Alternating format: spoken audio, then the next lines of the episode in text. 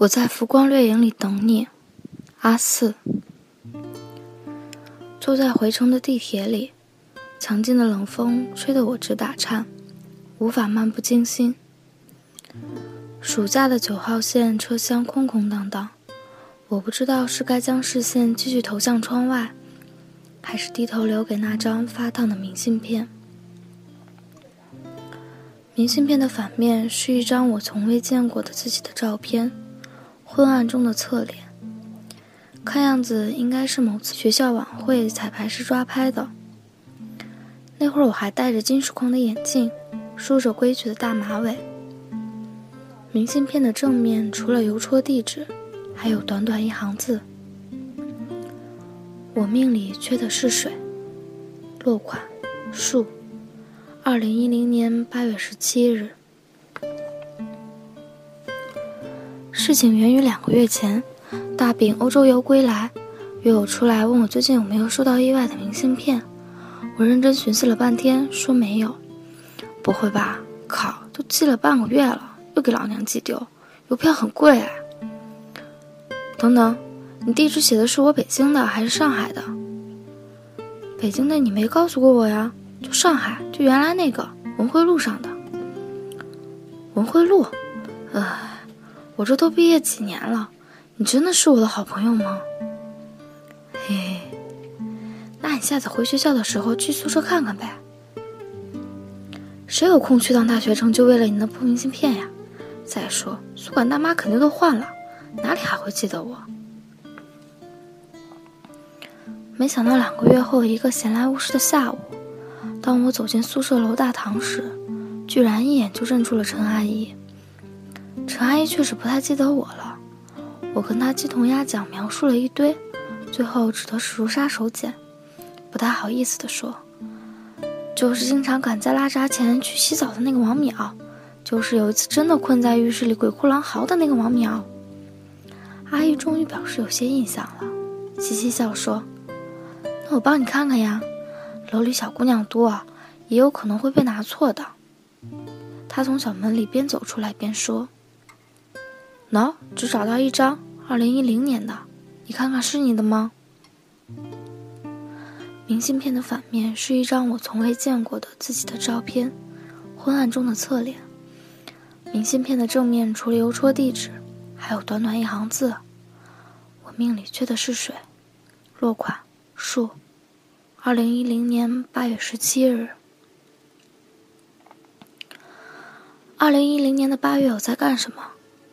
我在世博院里当小白菜志愿者，整个人晒得又黑又瘦，脸颊绯红，鼻梁汗津津的，眼镜片都蒸出了雾气，刘海耷拉在脑门上，耳朵挂着，腰间围着超市促销小姐的那种扩音器，站在路口迎着四面八方而来的游客，低头哈腰，指路问好，强颜欢笑，样子滑稽的不得了。偏偏在这种时刻。从远处人群中走来的林硕被我的扫视自动锁定，对焦个正着。林硕是高我一届的学长，人如其名，高瘦干净，像一棵树。小白菜你好，我想知道沙特馆怎么走。林硕走到跟前，开始装模作样。我嘴角半歪，差点破功，一边为他的浮夸演技所折服，一边为自己的狼狈而亲切。您好，沙特馆人特别多，排一天也进不去。我建议您可以去几个别的场馆。哦，那请问哪里有水喝？您看，往前走一百米，那边有个接水处，旁边有小卖部。我侧过身向后指了指。谢谢啊，林树点了点头，径直向后走。这就结束了，也不慰问慰问。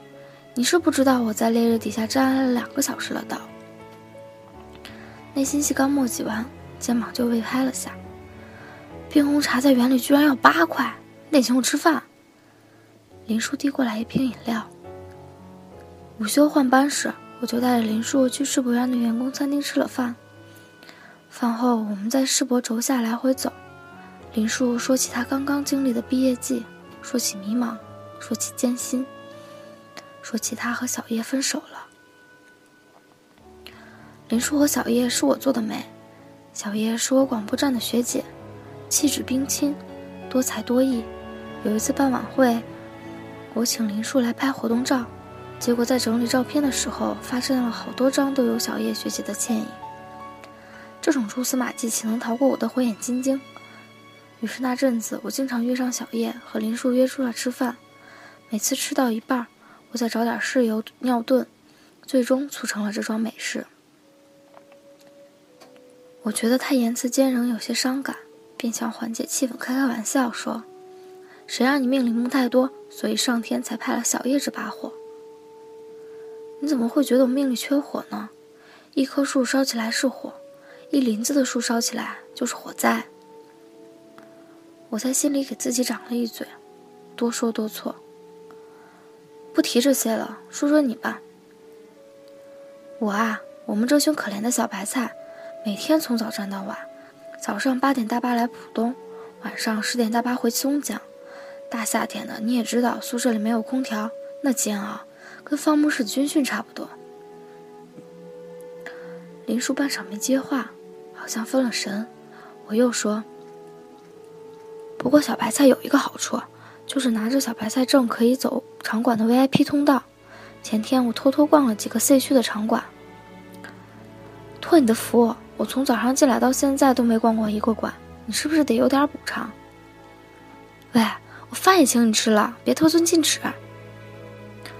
后来我还是帮林叔弄了一张白菜证，翘了半天班，带他去了巴西、丹麦、捷克馆等等。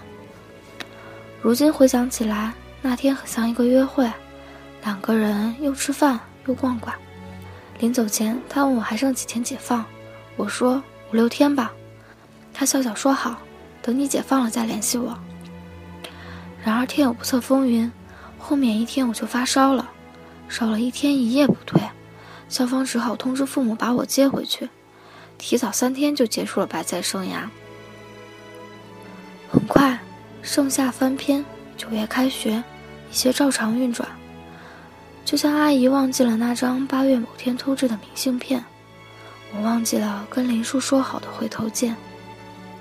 就像其他所有在校园里再也我约不着的学姐学长，我以为林叔只是其中之一，流去了长江的前沿，已然随着毕业的浪潮早一步涌入茫茫人海，失去联络也不足为怪。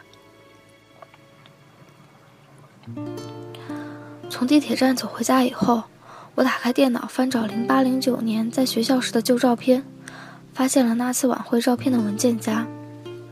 我才注意到，那些小叶学姐出镜的照片里，原来也有我。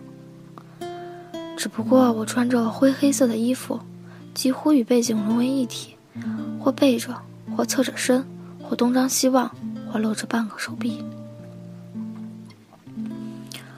某种后知后觉的心潮澎湃，如雨后春笋般冒了出来。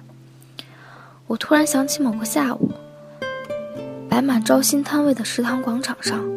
在人来人往中被一只大长手逮住，这位同学，我一看到你就知道你才华横溢，欢迎你加入我们新闻社。那是林树。想起某个中午，一身影打好饭在我对面坐下，我刚说不好意思，那是我室友的位子，对方便说我知道，所以我先帮忙站着。那是林树。想起某个晚上，室友们都在洗漱铺床。我蹲守了半天的晚会照片压缩包终于传输到了百分之九十八。对话框那头跳出一句：“敬请观赏。”那是林树。想起了某个傍晚，小月学姐去跳麻辣烫了，我买好三杯珍珠奶茶回来坐下，旁边悠悠传来：“待会儿你不会又要拉肚子了吧？还买奶茶？”那是林树。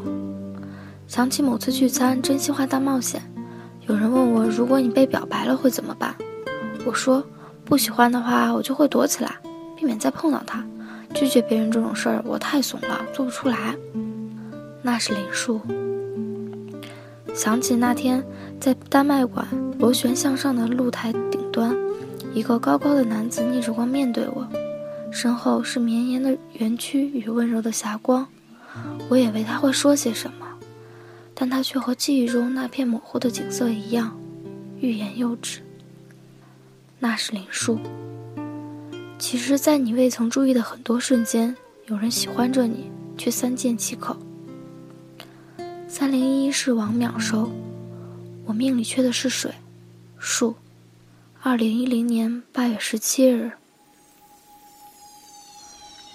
世上还有多少这样的情谊，被蒙尘的信箱滞留或者寄丢？只要你我继续起落漂泊，就会有更多的片段暗流陨没。那些片段像是卷入蚌壳酿成珍珠的沙粒。半醒半睡间，在回忆的波涛里，安静地等待着某一次潮汐，等待着被行走在岸边的我拾起，让我为他们曾被忽略的美而恍然矗立。对了，后来我问朋友加到了林树，通过验证后，我们一直没有对话。他最近的更新是几天前，张张婴儿照片，看样子是造了棵小树苗。我点开又关，点开又关，很想默默点个赞，可害怕唐突，最终还是摁了退出。浮光在凛艳，挡不过流年，但纵使往事如烟，依然感谢你有缘在我生命中昙花一现。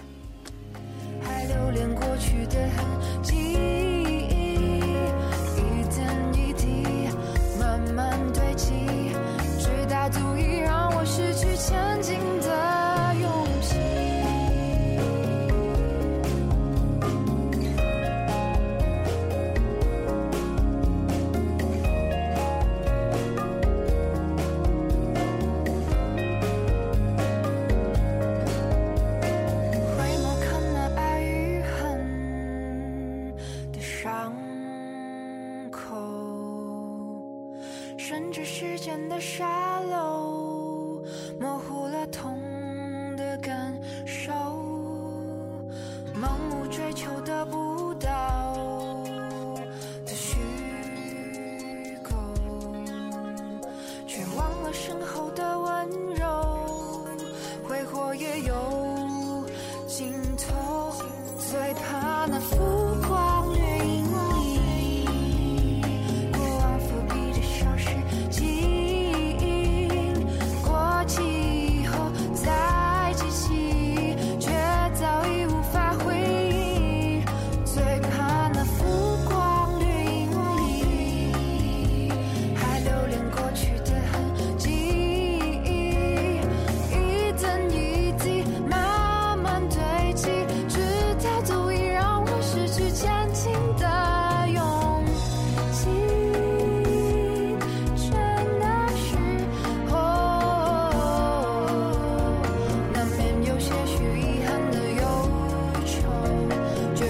成为束缚我放手追逐的借口